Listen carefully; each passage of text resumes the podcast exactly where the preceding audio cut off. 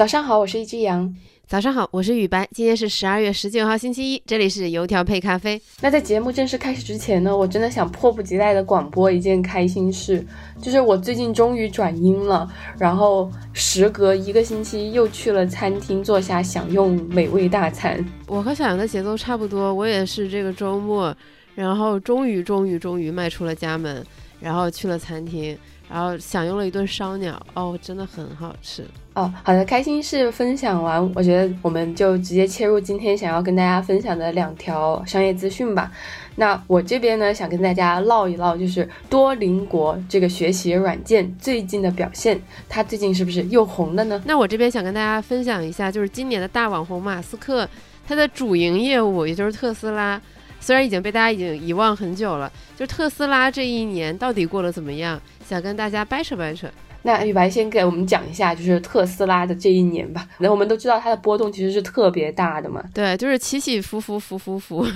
因为其实油条配咖啡在过去的这么多期，我们也讲过好几次关于马斯克的新闻，比如说他收购推特的始末。在然然后我记得我当时还跟小杨感叹过，我说马斯克一天到底有多少个小时？为什么他能做这么多事情？他还能在 Twitter。每天就是做这么多事儿，给员工提这么多的要求，开除这么多的人，那么让人担心的事情还是发生了，就是特斯拉的股价一路暴跌，然后投资者对马斯克能否继续执掌好特斯拉这件事情也产生了怀疑。然后在今年十月底的时候，马斯克曾经告诉投资者说，特斯拉正在准备一个史诗般的年终，就是一个 epic end of the year。那现在距离年终只剩十几天了，就感觉史诗性的胜利是不可能了，史诗性的暴跌还是有希望的。因为在上周，自二零二零年以来，特斯拉的市值首次跌破了五千亿美元。今年迄今为止，特斯拉的股价下跌了百分之六十二以上。要知道，在今年年初的时候，特斯拉的市值是多少？是一点二万亿美元。现在跌破了五千亿美元，这什么概念？就这，这是真正的大腿斩啊！就是下跌了百分之六十二以上，我觉得再淡定的投资者估计也很难沉得住气。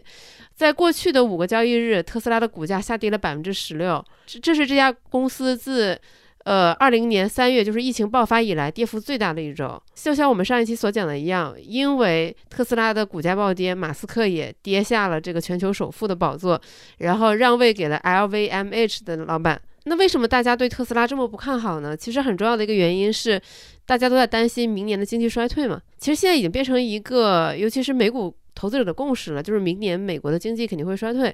然后全球的经济大家也不乐观。那么大家就会担心说，呃，经济下行，那消费者肯定就不想买这么昂贵的电动汽车了，就是利空特斯拉。那与此同时，在经济下行的时候，大家可能会更倾向于一些比较稳健的公司，比如营收比较稳定，然后股价呢波动也没有那么大的公司，像特斯拉这种。过山车走势的成长型公司，就是大家反而会不那么青睐，这些都是利空了特斯拉的点。那除此之外呢，投资者还有两个很大的担心，一个是在中国的需求端的挑战，因为大家也都知道，在中国特斯拉就是各种打折出售，而且呢，它还降低了自己的生产预期。据说特斯拉已经开始在国内打一些电视广告了，虽然我还没有看过，如果有看过的朋友们可以跟我们说一说。在以前的时候，马斯克是非常反对做这些事。的，但是他们居然这么做了。那除此之外，最让大家担心的就是马斯克的注意力到底有没有在特斯拉身上啊？这是特斯拉投资者最想咆哮的一点。马斯克上周二的时候，他在推特上回复了一篇帖子，说：“我将确保特斯拉股东长期会从推特中受益。”这就很奇怪，他要确保自己主公司的这个股东长期能从自己收购的一家公司中受益，这就非常的诡异。难道是让 Twitter 免费给特斯拉打广告吗？自从今年十月上任 Twitter CEO 以来，就马斯克感觉一直在面对潮水一般的质疑，就是 Twitter 它到底是不是还会继续这样大量占用他的时间？那么，在过去两三个月，其实我们看到了很多人呼吁说，呃，马马斯克应该再给推特找一个新的 CEO，推特需要一个专业的人来管。现在呢，大家的口风又变了，很多专业人士站出来说，特斯拉需要找一个新的 CEO，特斯拉需要一个全职的专注的 CEO 来进行管理。也就是说，大家现在对于马斯克越来越不满了，包括有之前的 Facebook 的高管，他在接受播客访谈的时候，就是很。赤裸裸的说，说如果特斯拉的股价没有好转，那么那些激进的投资者可能就会大肆购买特斯拉的股票，努力试图从马斯克手中把这个公司的控制权给夺走。呃，还有一个其实今年蛮有名的一个投资者，就是特斯拉的第三大个人股东，一个华裔企业家说：“特斯拉赶快找人替代马斯克吧。”他说：“马斯克抛弃了特斯拉，特斯拉也没有现任 CEO，特斯拉需要也理应拥有一名全职 CEO。他希望特斯拉任命一个新的 CEO，让马斯克可以专注经营他的其他公司，不管是 SpaceX 还是 Twitter，还是他的那个就是那个钻孔公司等等等等。很有趣的是，今年一月的时候。”这个华裔股东他还在推特上说说特斯拉的股价是多么诱人啊，就是大家都来买买买吧，这是这是你为数不多的能以这么便宜的价格买到特斯拉的机会。然后到了今年年底，他也坐不住了。但是我觉得不管怎么来说，特斯拉它到现在它仍然是全球最大的电动车制造商之一。在消费类电动车、还有电池生产、充电等等方面，不管是它的产能还是技术方面，它仍然是处于非常领先的地位的。就虽然说，呃，特斯拉它今年年底它可能迎来不了史诗般的成功，但是我觉得我们也没有理由就是极度的看衰它，只是希望说马斯克能够尽快解决这个问题。同时，我也很好奇，这个精力极度充沛的男人接下来会怎么做？就是。呃，今年上半年的特斯拉和下半年的特斯拉真的就是非常的不一样。上半年就是非常多人就说它各种好嘛，刚刚玉白也提到。但是到下半年呢，我们看到的新闻是特斯拉车主维权，我就觉得这个特别有喜感。就是还有哪一个车企品牌会因为就是自己买车买贵了去维权呢？我就觉得就。今年真的是谁都没有想到这个剧情会这样展开嘛？那聊完特斯拉，让我们来看看 Dolingo。对，先做一个小的调查，就是大家身边有没有观察到，最近在那个 Dolingo，就是多邻国上打卡的人变得更多了。于白，你身边会有吗？我身边真的一个都没有哎，因为这么多年，我的朋友圈里认真在 Dolingo 上打卡的人只有我一个。就我我就我在我在多林 o 上学学了很长一段时间的西语和日语。看不出来吧？嗯，就是的确是深藏不露的女人，但总之就最近有可能是因为我的这个确认性偏见，或者是就现在已经到年底嘛，大家都喜欢立 flag，然后突然意识到就是有这种学习新语言的这种雄心壮志，是不是也跟放开了有关？哎，有可能哦。呃，总之我最近看到就是晒那个 Dolingo 学习打卡截图的朋友变得更多了，我就顺着这个迹象去找了一些 Dolingo 的资料来看，哎，就发现确实有验。验证我的观察吧，就第一个是，原来 Dolingo 它在今年五月底的时候恢复上架了，我都不知道它下架过，我也不知道。呃，对，就是如果大家还记得，不像我们，如果大家还记得，呃，那个在去年三季度的时候，其实工信部下架了一百六十三个应用那段时间，然后 Dolingo 就是其中之一。第二个有验证我的观察的一点是，呃，Dolingo 它最近的确在就是这种社交媒体分享页面